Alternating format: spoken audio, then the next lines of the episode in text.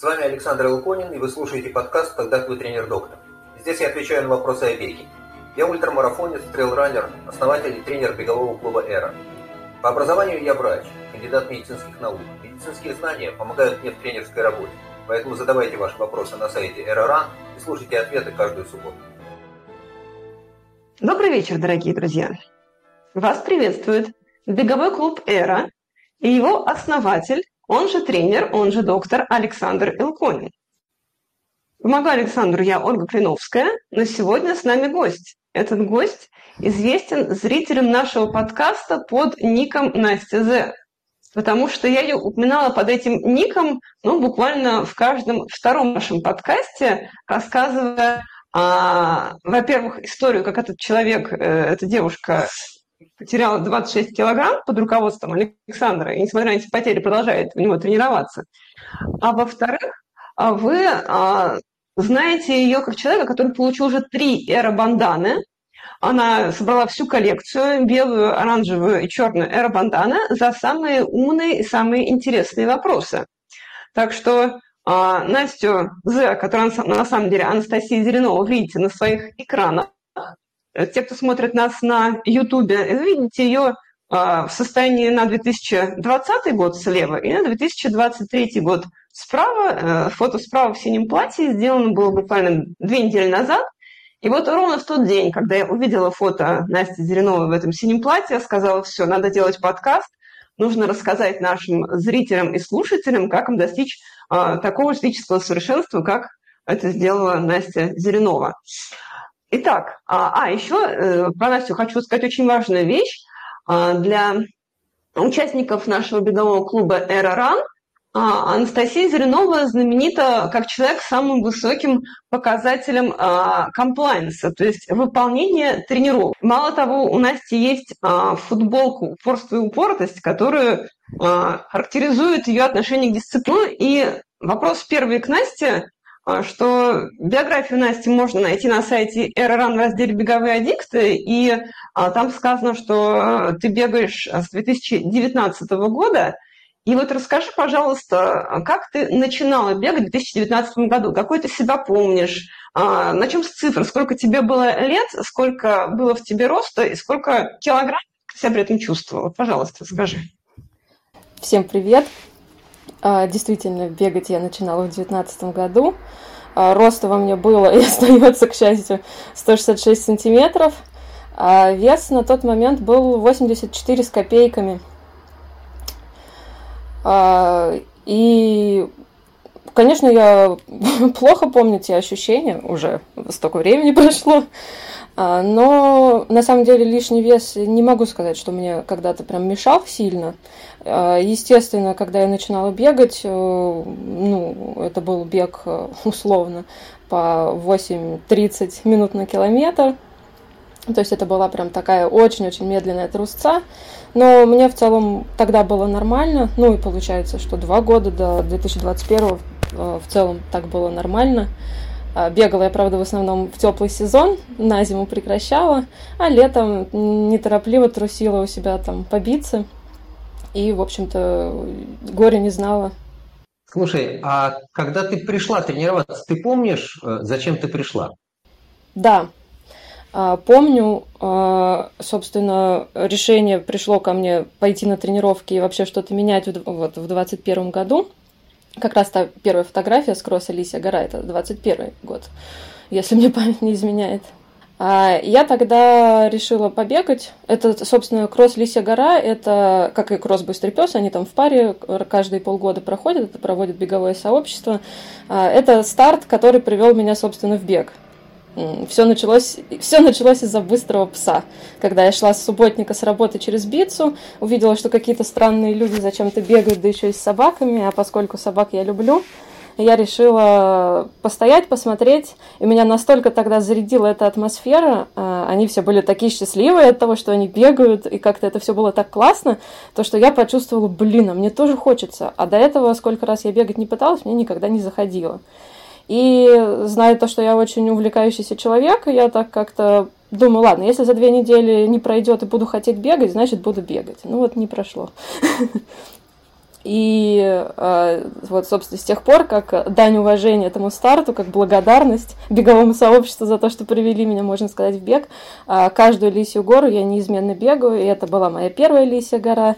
Тогда я прибежала предпоследней, это была дистанция 6 километров, я пробежала ее за что-то там около 50, что ли, минут. Я прибежала и подумала, что вообще так больше продолжаться не может. Надо что-то менять, и это как-то мне вообще не нравится захотел, появился какой-то драйв внутри, и захотелось э, результатов, захотелось роста и прогресса. До этого прогресса не хотелось, мне было и так хорошо. А тут я поняла, блин, мне нужен тренер. Ну хорошо. А, ты пришла тренироваться, а, ты пришла для того, чтобы бегать. А скажи, пожалуйста, а в какой момент вдруг оказалось, что по ходу беговых тренировок у тебя вес снижается? И что ты для этого делала, если ну, что-то?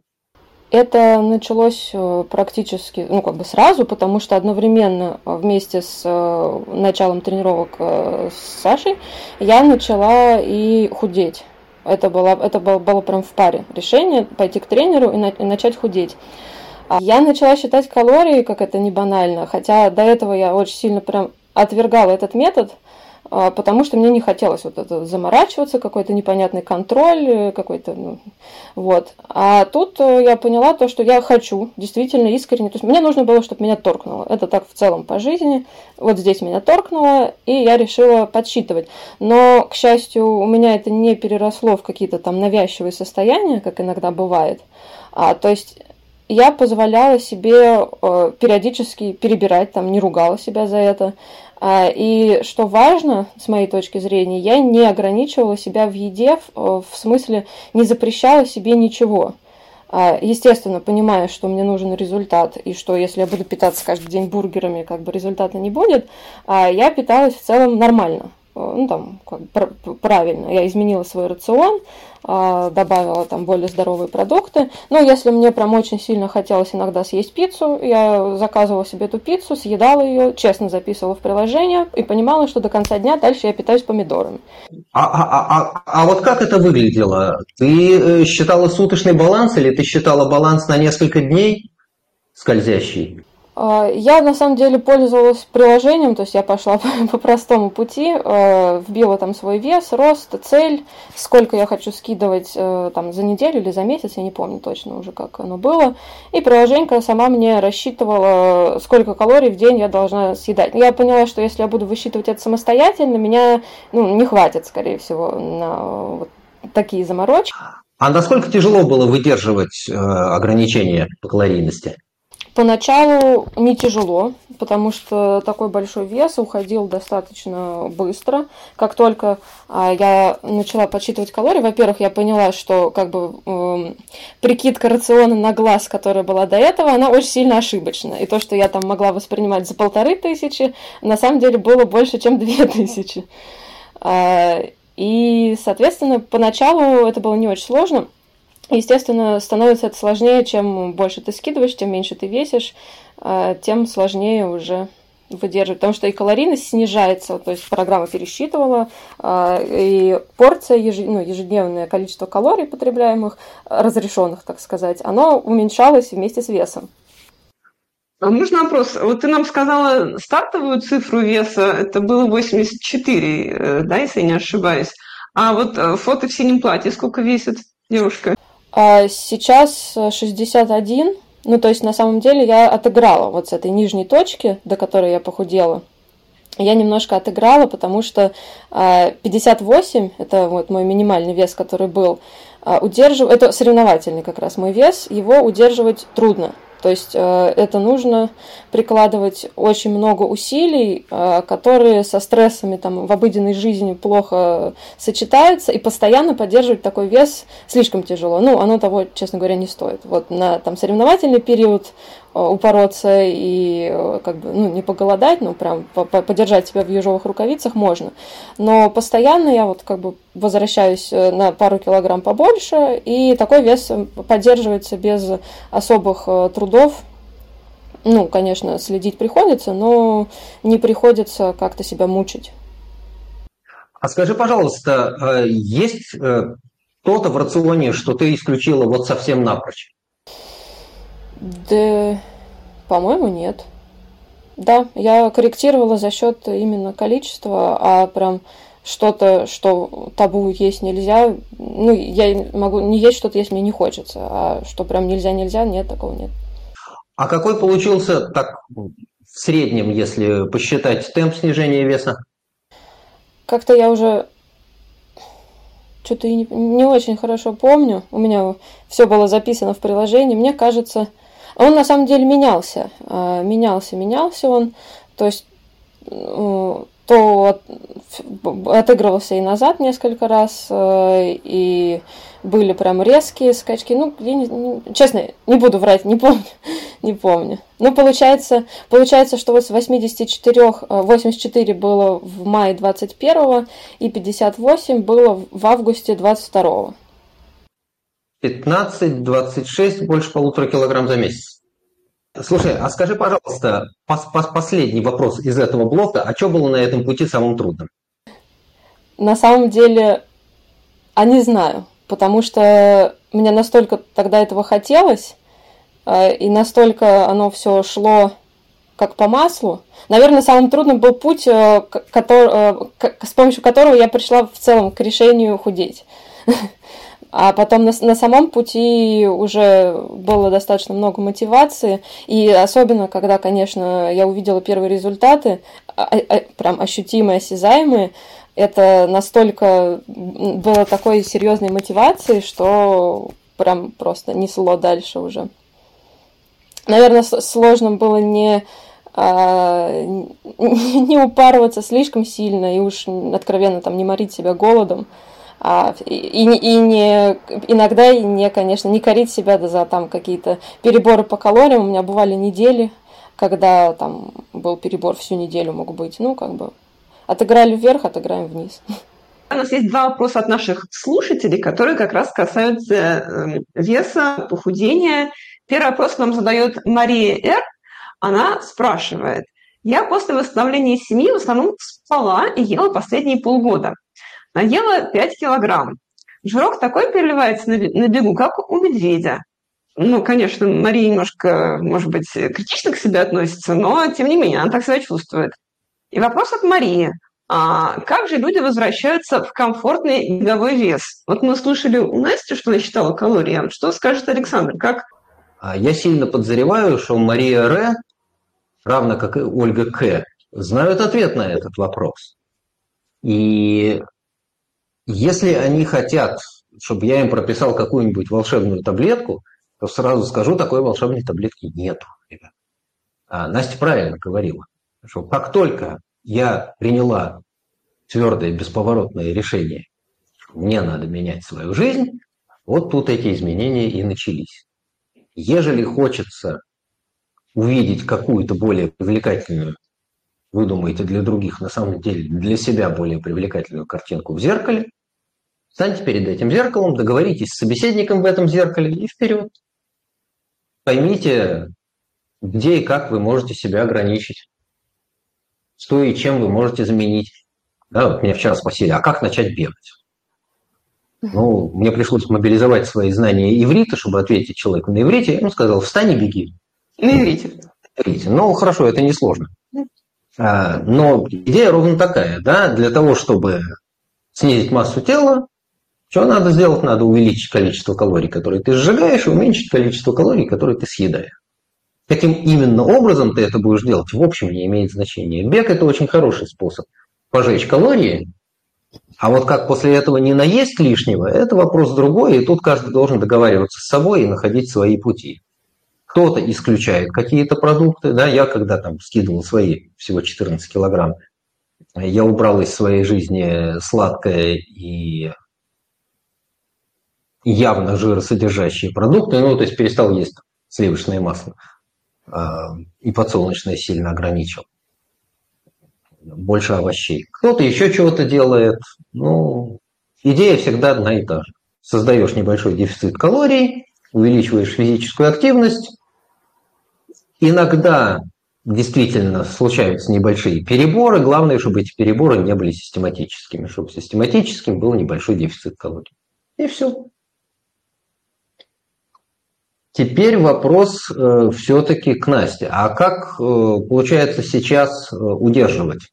Ну вот понятно, что есть волны, да, чуть больше, чуть меньше. Каким образом сейчас, какие механизмы контроля веса сейчас работают? А, ну вот прошлым летом а, как, помогали удерживать тренировки. То есть поскольку прошлым летом я еще не работала, а, находилась в творческом отпуске, так сказать, а, у меня было 8 тренировок в неделю, и я могла позволить себе есть все. То есть у меня бывало, что я шла с тренировки, заходила по пути в шавермячную, брала там две тандырные лепешки, одну съедала полностью, пока доходила до дома, а вторую сразу же дома вместе с миской салата, мясом и там всем остальным. И ничего мне за это не было. Как жалко, что эти времена прошли. Сейчас я работаю в офисе 5.2, и подвижность, конечно, моя снизилась по сравнению с тем, что было прошлым летом. И теперь, конечно, приходится следить э, внимательно за тем, что я ем ну, не позволять себе уже откровенно, то есть э, там две тандырные лепешки в день, конечно, это уже не вариант так питаться. И я стараюсь э, придерживаться примерно того же меню, э, которым, которым я питалась, когда считала калории. Единственное, я калории сейчас не считаю, но все-таки чисто, ну, как бы интуитивно, так на глаз ограничиваю количество еды я уже там не могу, например, прийти да, домой вечером и съесть там что-нибудь много после работы, хотя хочется, потому что окно активности увеличилось, по сути. Я гораздо раньше встаю, гораздо позже ложусь. И кушать хочется больше, но приходится как-то вот себя сдерживать. Но вопрос мотивации. То есть, э, когда зимой, например, была просадка мотивации, там ты все равно уже начинаешь подъедать. И потом, просто когда чувствуешь, что становится бегать тяжелее, например, э, тебе это не нравится, ты уже как-то задумываешься, просто делаешь выбор. Как вот, э, я хочу вот сейчас остановиться на моменте, когда ты говоришь, что ты не считаешь калории, но у тебя есть какие-то внутренние ограничители. Как ты их можешь как-то сформулировать? Вот, не знаю, не ем мучного, не ем сладкого, не ем, не знаю, больше, чем кастрюлю борща. Там пол кастрюли съедаю, а целую уже нет. Вот как, как это примерно выглядит? А, я просто визуально помню порции, которые у меня были. А, ну, некоторые продукты продолжаю взвешивать, которые там сложно как-то визуально определить. И ну, то есть иногда пару раз в неделю я даже ем на завтрак бутерброды со сливочным маслом. А сколько раз в день получается есть? А, у меня получается, значит, завтрак, обед, ужин. И э, я пыталась перенести привычную схему питания с перекусами, э, с помощью которой я питалась вот до офиса, на офисную жизнь. Но получается, что а, ты постоянно перекусываешь, то есть я один большой перекус дробила на несколько маленьких. И получается, что вроде как я позавтракала, потом через пару часов перекусила, потом опять пообедала, и э, пищеварительная система постоянно работает, и как-то это начало в последнее время вызывать у меня дискомфорт, поэтому сейчас я э, урезала перекус вообще их убрала, только яблоко там беру на работу. И вот у меня четко получается завтрак, обед, ужин, а между ними э, ну, нужно, чтобы появилось чувство голода, прям такое ощутимое, чтобы нормально было пищеварительной системе моей. Скажи, пожалуйста, вот все, что касается изменения и контроля веса, мы более-менее проговорили. А нет, мы еще не проговорили вопрос от Татьяны Ф. Ах, Можно вот оно что, задай этот вопрос. Да, а, значит, вопрос к Александру от слушательницы, слушательницы Татьяны Ф. А что такое комфортный беговой вес и как его рассчитать? Мне, например, говорит Татьяна, очень комфортно бегалось, когда было лишних плюс 6 килограмм. Сейчас я их слила, и мне прямо тяжко. Чувствую иногда, что нет сил. Что вы скажете, Александр? Я скажу Татьяне, что если ей без этих 6 килограмм тяжко и нету сил, то надо эти 6 килограмм вернуть, и Бог даст, станет легче. Серьезно, смотрите, а, комфортный вес – это тот вес, в котором человек себя хорошо чувствует. А, рассчитать его я не знаю как, у меня нет волшебной формулы. Это то состояние, в котором ты лучше всего себя чувствуешь. Ну, для некоторых, наверное, это еще и то состояние, в котором ты больше всего себе нравишься. Картинка в зеркале. А я могу рассказать про свои ощущения. Я чувствую, когда на мне есть лишний килограмм, потому что мне делается тяжело бежать. А если это больше 78. Вот если я ухожу больше 178, мне делается тяжело бежать. Особенно в горку. Если во мне делается меньше 75, мне тоже тяжело бежать. Потому что убраться ниже 75, это мне надо либо очень хорошее обезвоживание, ну, после тяжелой тренировки иногда бывает, что там я вижу на весах 74 какими-то копейками. А, либо надо вот совсем поголодать. И тогда чувствуешь себя обессиленным. Действительно так. Ну вот, если, что называется, мне сушиться, готовиться к какому-то большому старту, я стараюсь загнать себя куда-то 75 с маленькими копейками, потом за несколько дней отдыха перед стартом вес, наверное, увеличится, будет 76 с чем-то, ну и вот на 76 можно стартовать. А как быть вот с этой с этим балансом, то есть вот Настя нам сказала, что у нее был драйв, у нее была мотивация, mm-hmm. да, когда она начала и бегать, и худеть одновременно. А я просто вспоминаю себя, у меня очень много было этих попыток похудеть, и когда ты действительно двигаешься к какой-то великой цели, там марафон из трех, вот ты знаешь, когда он будет, вот он будет там, не знаю, там в Лондоне в девятнадцатом году, в апреле, ты знаешь эту дату, и ты а, можешь себя заставить есть курицу с помидорами, там три месяца курица, курицы и помидоры, вот ты худеешь на этой курице и помидоры. А вот просто в этой жизни, да, когда нет ни одной регистрации. И, вот мне просто не нравится, как я выгляжу в зеркале, но вот какой-то сверхидеи, ради которой я могла бы перестать есть булочки, орешки и авокадо, у меня ее нет, этой сверхидеи. Ну, если у тебя быть? нету этой сверхидеи, значит, оно тебе и не надо. Очень просто. Ну, называется помириться с собой и договориться, что есть какой-то дискомфорт, которую ты согласна терпеть ради картинки в зеркале, но больше этого делать не надо. Есть вот из серии это вот расстройство, когда ты себя видишь в зеркале, ты расстраиваешься, а потом, когда ты видишь авокадо и думаешь, готов ли ты этим авокадо пожертвовать ради того, чтобы выглядеть лучше в зеркале, то нет.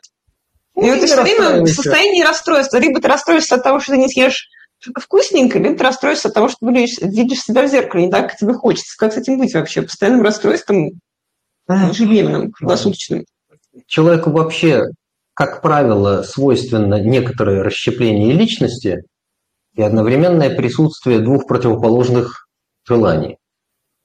В психиатрии это называется амбивалентность и амбитендентность. Ну, Господи. А в некотором роде, в разной степени выраженности, это явление присутствует и у людей, которых окружающие считают психически здоровыми. Но не очень выражен. Поэтому расстраиваться из-за этого не надо, это нормально. Противоположные желания время от времени возникают почти у всех. Если у кого-то таких противоположно направленных желаний не возникает, надо задуматься, все ли у этого человека хорошо. Чрезмерная цельность натуры – это не всегда хорошо. Иногда может быть неприятным для окружающих, а еще нести э, какие-то опасные последствия. Так, а мы как раз Настю в начале нашего подкаста характеризовали как очень цельного человека, который делает все 100% с тренировок или хотя бы 99,9 десятых. Ну, опыт а, показывает, что, во-первых, во-первых, не все 100. Во-вторых, Настя честно рассказывает, что э, скинула полтора, добавила 500. Ну, следующая волна еще немножко скинула, еще чуть-чуть добавила. Это хорошо, это правильно. Это нормально. Да, вот человек как-то двигается вместе со своими желаниями. Чуть побольше мотивации, подсох. Немножко спад какой-то, ну, можно отъесться. Более-менее контролируя ситуацию, понимая, что ладно, сейчас я себе позволю немножко добрать, ну, потом отыграю. Если у тебя есть это ощущение контроля, и если этот контроль действительно реальный, ну, все хорошо. Нет? Ну, нельзя постоянно пребывать на пике формы. Нельзя все время находиться в боевом весе. Это очень опасная иллюзия. Это вредно. Вот под старт подсушиться можно, а все время сидеть в идеальном весе плохо. Некоторые рискуют настолько, что наносят некоторый вред своему здоровью. Плохо еще и для кукухи. Ну и с кукухой это тяжело, потому что морить себя голодом, оно психологически тяжко и, в общем, небезопасно для психики. Человек, который себя мучает и истязает намеренно, не всегда находится в согласии с собой, во внутреннем мире с собой самим. Это нехорошо. Но вообще бегуны на длинные дистанции, они изначально под это заточены, что они бегут страдать. Долго страдать, там сутки страдать, не знаю, там 400 километров страдать, 1200 километров страдать. Это разве не, не, не нравится? Если, если, если ты имеешь в виду дистанцию Армагеддон на Кавказе, то их урезали с 1200 до всего 953 километров. Мы очень когда финиширует. У нас сегодня четвертый подкаст, и мы все прямо скрещиваем пальцы за Марину, очень переживаем за нее. Ну вот. А люди, которые бегут длинные дистанции, они, конечно, испытывают некоторые неприятные ощущения, и часто это действительно доходит до уровня страданий, но они делают это, находясь по-прежнему в согласии с собой у них есть какой-то мотив, они двигаются к какой-то своей цели, каждый к своей.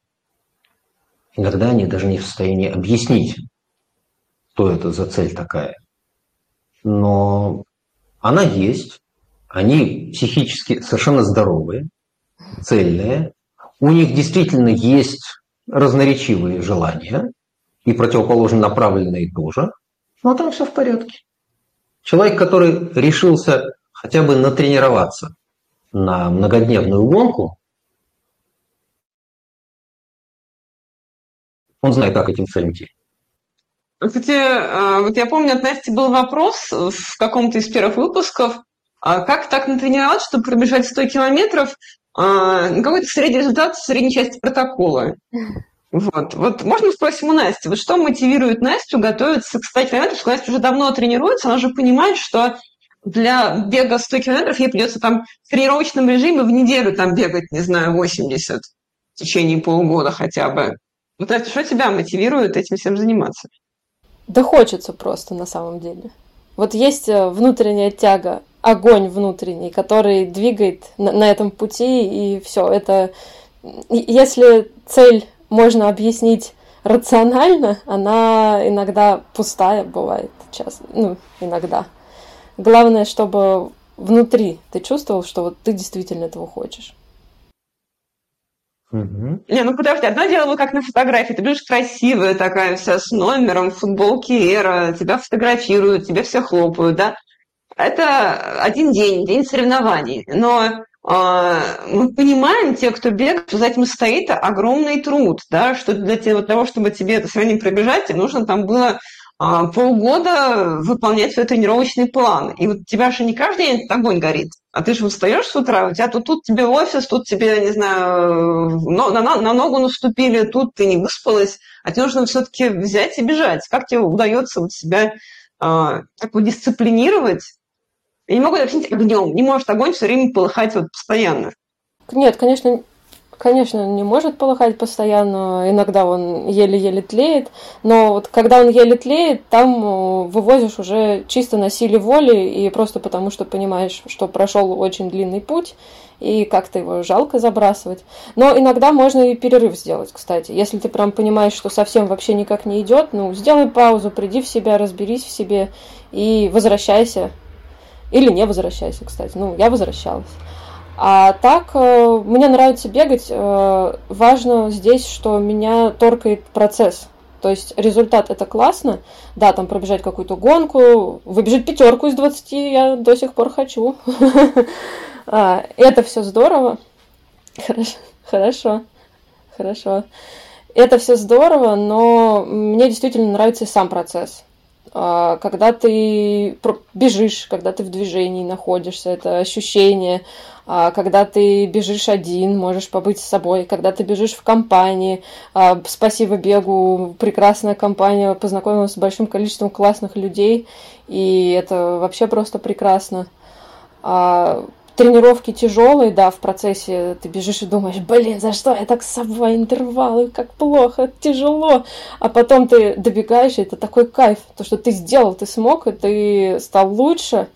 И вот э, я очень часто говорю после тренировки, когда мы там уже кушаем с ребятами, что хожу на тренировки ради этого момента, когда она уже сделана, и можно с чистой совестью пожрать. Итак, мы уже полчаса в эфире, И я призываю наших слушателей, которые слушают историю Насти Зеленовой, рассказанную ей самой, о том, как она сбросила 26 килограмм за полтора года, если эта история вам интересна, то, пожалуйста, ставьте лайки, сердечки и звездочки нашему эфиру, нашему выпуску.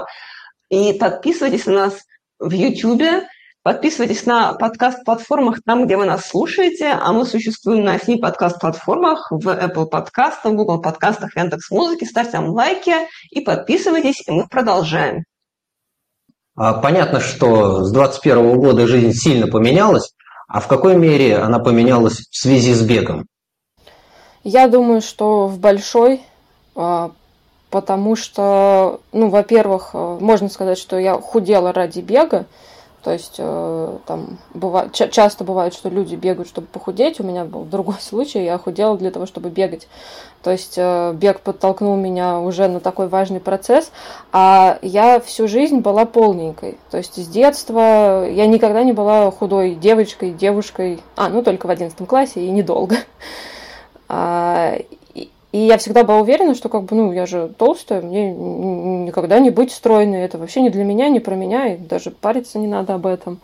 А тут э, я смогла действительно чего-то достичь, ну, в плане работы над собой. Соответственно, бег дал мне уверенность в том, что я что-то могу, ну, это получилось первое хобби, на самом деле, в котором у меня проявились э, действительно какие-то результаты, потому что до этого, чем я только не занималась. У меня было очень много увлечений, я перебрала кучу-кучу и видов спорта, и просто увлечений, и как-то все бросала. А бег, опять же, научил меня целеустремленности. А, э, опять же, в процессе я приобрела очень много друзей – что, конечно, тоже обогатило мою жизнь. А, и теперь он просто стал образом жизни, способом самореализации. То есть, например, не могу сказать, что я самореализуюсь через работу, потому что, ну, сейчас у меня вот такая работа, как бы. А, но я вполне себе самореализуюсь через бег. То есть, а, ну, по сути, действительно, можно сказать, что во многом моя жизнь стала крутиться вокруг него, но это не такая болезненная зависимость, а как э, там от единственного занятия, которое мне приносит удовольствие. Нет, это большой пласт жизни, который ее улучшает, дополняет, обогащает и всячески радует.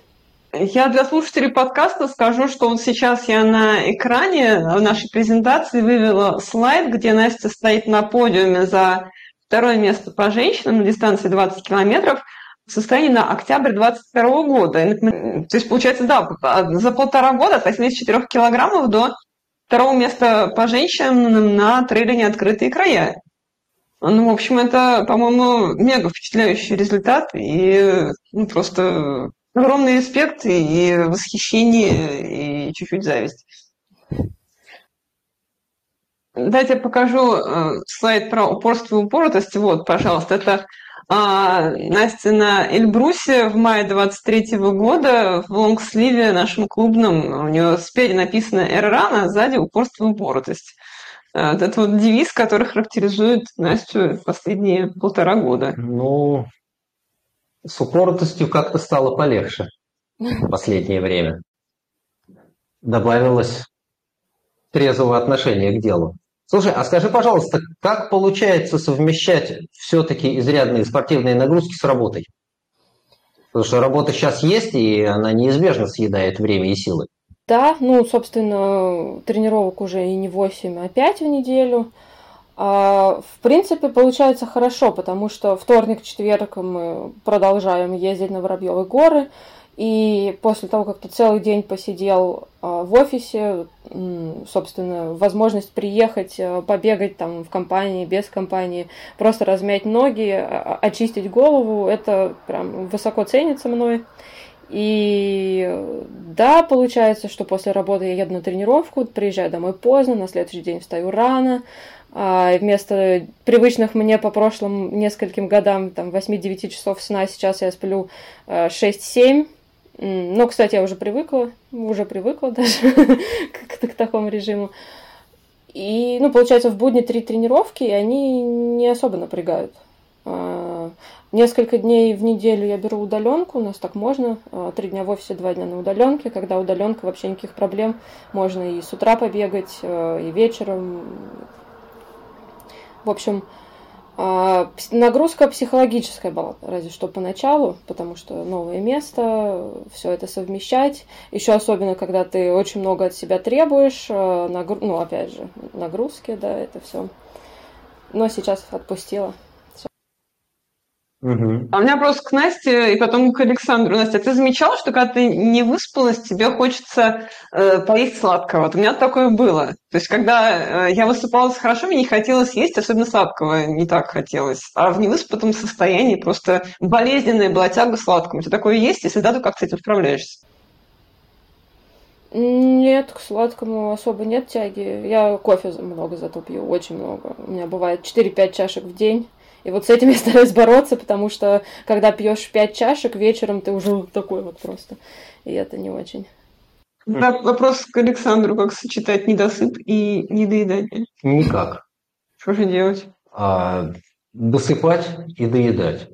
Смотри, а, если ты в недосыпе, и у тебя нету такой возможности скомпенсировать, добрать это сном, очень часто бывает, что появляются какие-то замещающие желания. Окей, нельзя поспать, тогда дайте сладенького.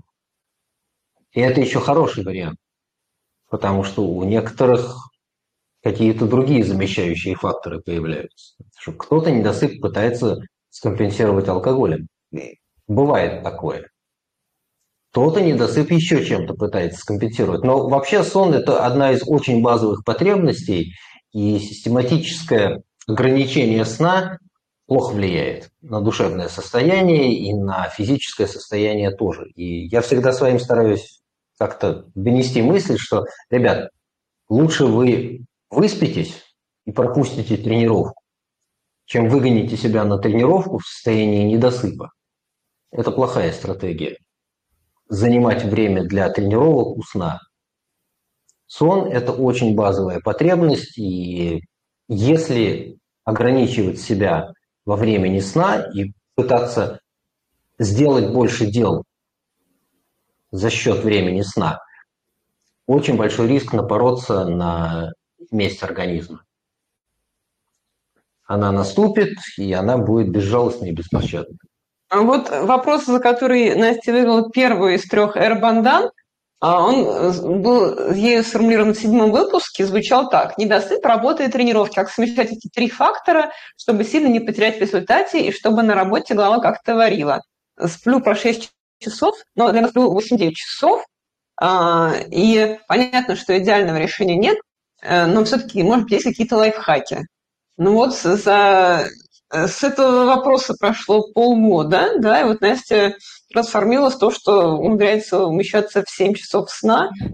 Про лайфхаки так мы и не поняли, есть они а, Лайфхаки же всегда у каждого свои. А, у меня был период, когда я тренировался, у меня получалось от 8 до 10 часов в неделю в тренировках, плюс э, работа в офисе, плюс довольно интенсивная командировочная жизнь. И я тогда спасался тем, что а, работаючи в офисе, тратил на, собственно, обед минут 12, ну, потому что для того, чтобы затолкать в себя салат и влить в себя суп, много времени не надо. Вот у меня уходило 12-15 минут на то, чтобы а, засунуть в себя в той или иной форме обед, а после этого я уходил в подземный гараж, садился в машину, включал музыку и минут на 20 отключался, спал. Ну, мне повезло, я вот такими 20-минутными урывками могу спать, и мне это хорошо, мне это комфортно.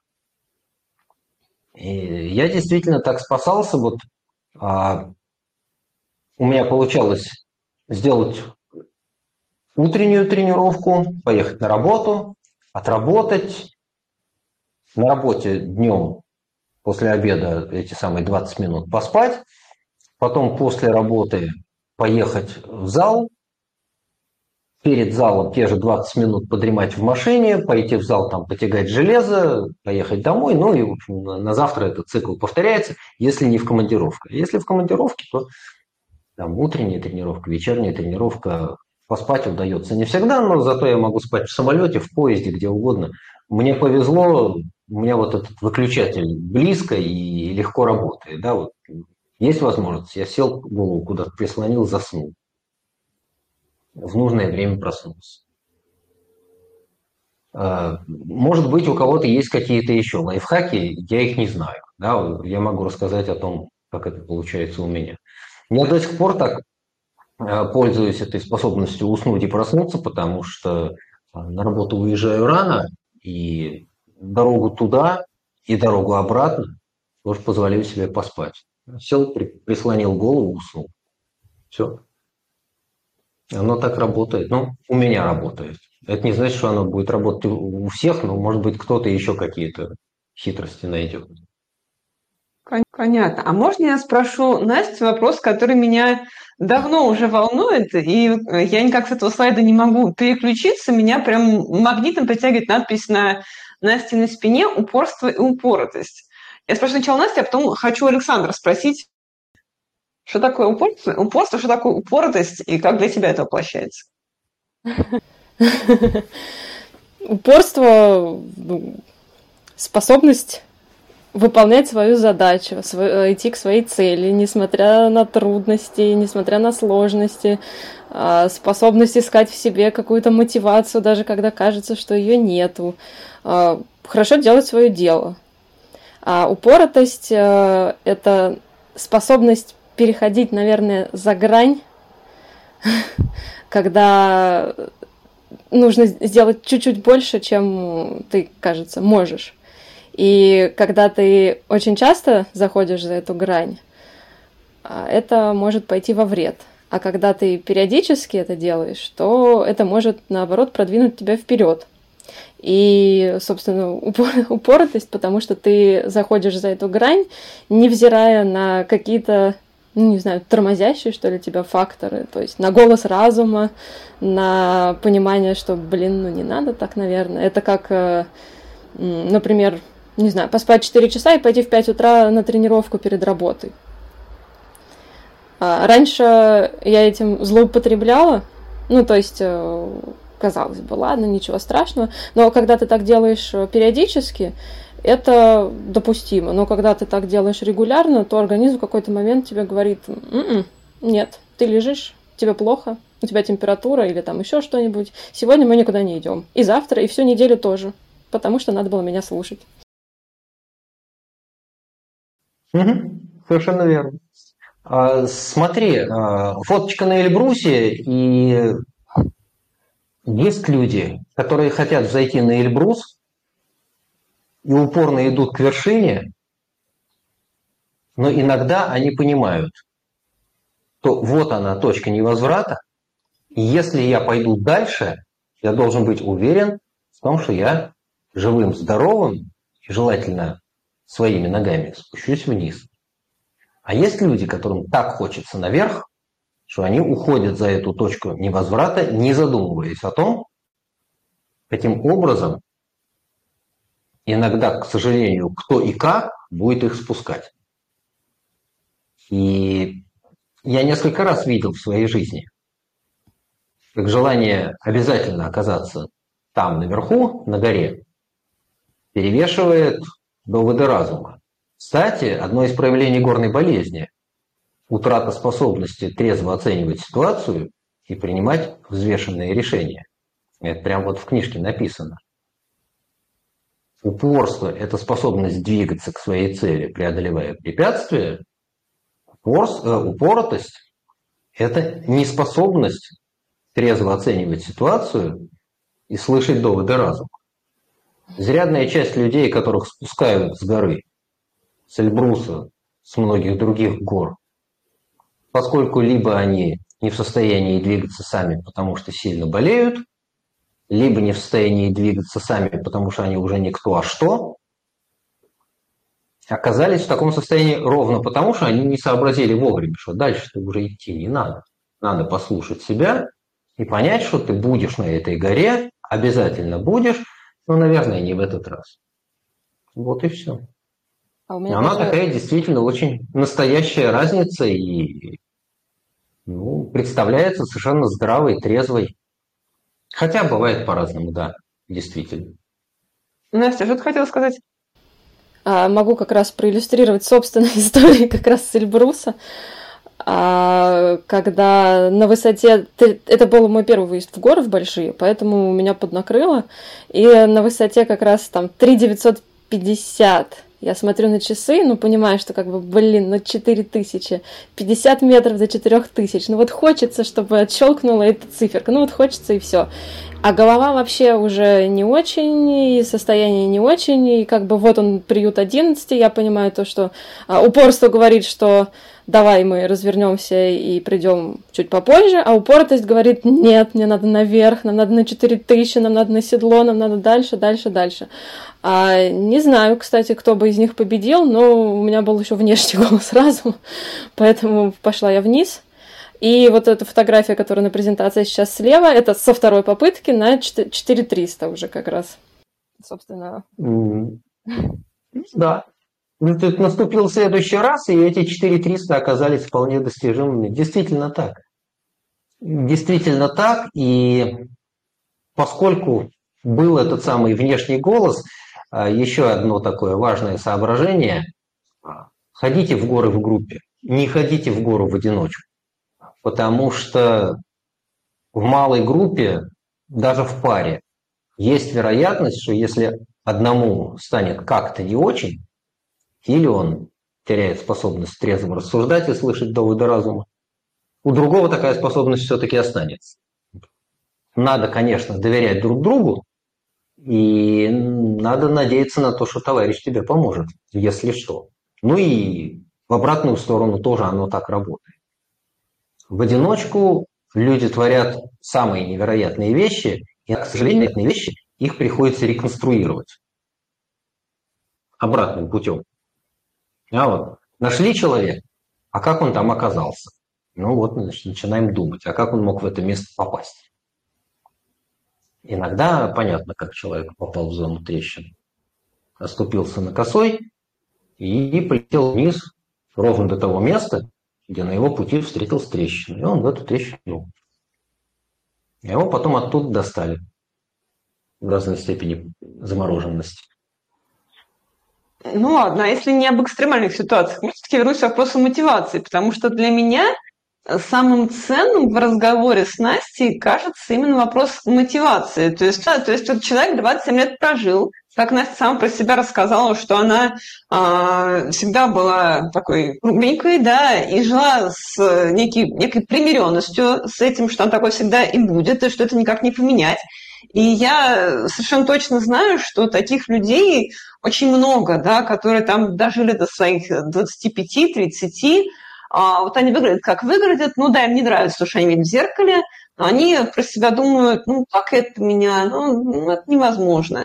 Да, а если пытаются что-то сделать, то очень быстро сдаются. Я сейчас хочу, хочу подойти к своему вопросу, что у большинства людей, я себя к ним тоже отношу, не наличие упоротости, которая тебе не позволяет видеть границы, и ты идешь вверх, хотя тебе голос разума говорит, э, не надо уже туда идти. Когда мы с Александром ходили на том же Эльбрусе, у нас была совершенно обратная проблема. Я прям начиная с порога начинала ныть, ну куда мы опять пошли, ну так тяжело, как жарко, эти камни такие каменные, и так страшно, и так высоко, да, вернемся. И я, у меня ни секунды не было желания продолжать там идти вверх, я все время тянула Александра вниз, и только там наличие группы как-то меня э, как это сказать, сдерживало, чтобы не быть прям уж совсем. Но на приют 11 мы все-таки дошли. Не, и фоточки сделаны. Не помню деталей, но, в общем, я к чему хочу это сказать? Я сначала хочу спросить у Александра, поскольку он видит большую выборку а, людей. Вот каких больше людей вот в выборке, по крайней мере, тренируемых Александром больше? Таких, как Настя, которых нужно сдерживать? Или таких, как я, которых нужно, наоборот, вытягивать за уши? А, ни то, ни другое. Вопрос о том, где у человека источник мотивации, а кому-то нужно чтобы было какое-то внешнее воздействие, чтобы кто-то говорил, поддерживал, пинал, щекотал, палки подталкивал сзади. А у кого-то этот источник мотивации, он внутри. Вот там внутри горит. И люди разные. Кому-то нужно, чтобы на него воздействовали извне, а кому-то это внешнее воздействие не нужно, а иногда даже и мешает. У него внутри источник. Своя батарейка. Э, люди разные, они различаются. А как именно это различие реализовано, я не знаю. Но о том, что есть вот такое различие в механизмах мотивации, это факт хорошо известный. И тех, кому нужен внешний стимул, окей, их там нужно поддерживать, хвалить, ругать, что-то с ними обсуждать, спрашивать. А тех, у кого изнутри, в лучшем случае сдержат. Что они сами себя накажут, похвалят. Вот как-то так. А что сделать, чтобы этот источник не угасал, а Бог его знает. Те, у кого внутри, ну там все просто. Да? Иногда действительно человеку с внутренним источником мотивации нужно отойти в сторонку, чтобы к нему никто не приставал, побыть наедине с собой, перезарядить, перезарядить батарейку. Я это знаю, потому что я примерно так же устроен. Да, вот мне внешние стимулы не очень нужны. У меня там внутри есть своя батарейка, которую время от времени надо заряжать. Как? Я сам не знаю как. Отойти в сторонку, побыть одному, поговорить с собой. А кому-то нужно, чтобы снаружи воздействовали, им без этого внешнего воздействия плохо, некомфортно. Таких людей я тоже знаю, но постольку, поскольку это касается моих подопечных, я понимаю, что с кем хвалить, поощрять, порицать, еще чего-то. А кого-то можно не трогать, человек сам все себе скажет. А как именно пропорции? Тех, которые надо вытаскивать, или тех, которые... Ну, я бы сказал, что это примерно 50-50.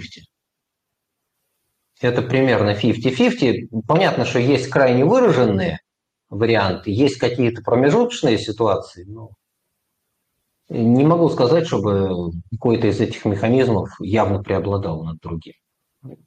Примерно по, по моим ощущениям, да. И э, человек с внутренним источником мотивации, с одной стороны, это хорошо, ну, для меня, во всяком случае, хорошо, потому что мне не надо заботиться о его душевном равновесии, он сам себя устаканит и напинает. А с другой стороны, это не очень хорошо, потому что если этот человек что-то такое для себя решил, то внешним воздействием поменять ситуацию невозможно. Он уже решил. Вот так. Хорошо, тогда все-таки хочу спросить Настю. А, я просто, а, так сказать, с позиции вот рядового слушателя, который вот все еще находится в состоянии Насти 26 лет, вот такая полненькая девочка, которая вот думает, ну что, вот я всю жизнь такая полненькая, почему вот я вдруг, не знаю, что-то могу с собой сделать. Вот в какой... Ты, ты говоришь, у тебя включилась кнопка, что я хочу бегать, когда ты посмотрела на кросс Лисия гора, который у тебя там проходил в Битце.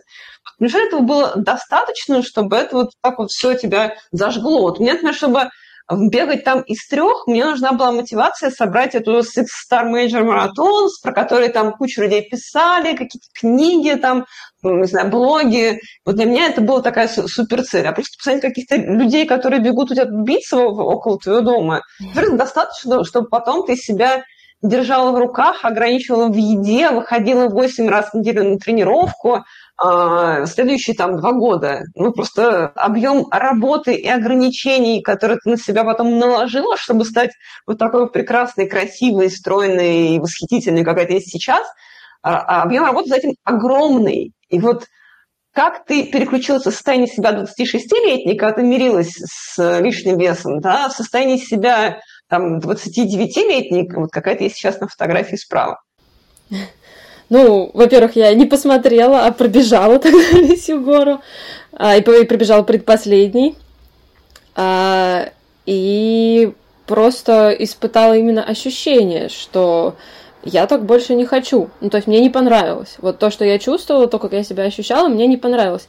И нельзя сказать, конечно, что это вот прям э, постоянно у меня было, да вроде норм, норм, норм, и вот в один момент оно прям внезапно резко переключилось. Нет.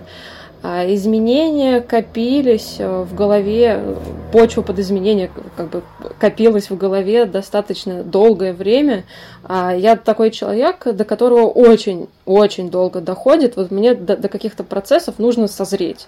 Долго, неторопливо, но когда я созреваю, оно просто взрывается и идет в резкий рост и просто нужно, нужен какой-то триггер, нужно пройти какую-то точку, и вот этим триггером а, было, были вот эти ощущения на Лисьей горе, а, того, что мне не нравится. Я поняла, что это последняя капля, и все-все-все, что у меня накапливалось внутри, оно требует выхода какого-то, требует действий, потому что так больше нельзя. Мне нужны изменения, и я эти изменения сделаю.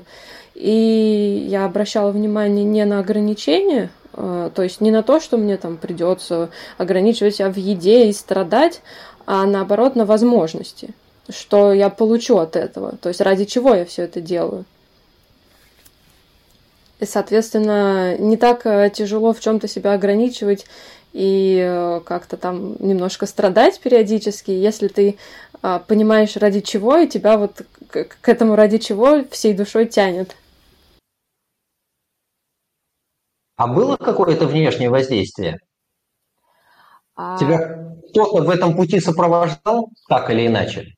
Э, конечно, меня поддерживали мои близкие, э, но э, не было давления. То есть бывало такое, что ну, как раз некоторые из близких до этого говорили, что советовали там посчитай калории, там, может быть, ты там что-нибудь с этим сделаешь, но, ну, это не то, что было давление, это, я понимаю, что эти люди хотели как лучше, просто, ну, как умели, так и советовали. А, но на меня такое давление всегда оказывает противоположный эффект, я начинаю упрямиться, и нет, мне нормально, я ничего делать не буду. А, то есть мне нужен был именно внутренний стимул. Это и сейчас точно так же. Если на меня будут давить и что-то предлагать, я не буду делать, пока не захочу это сама искренне.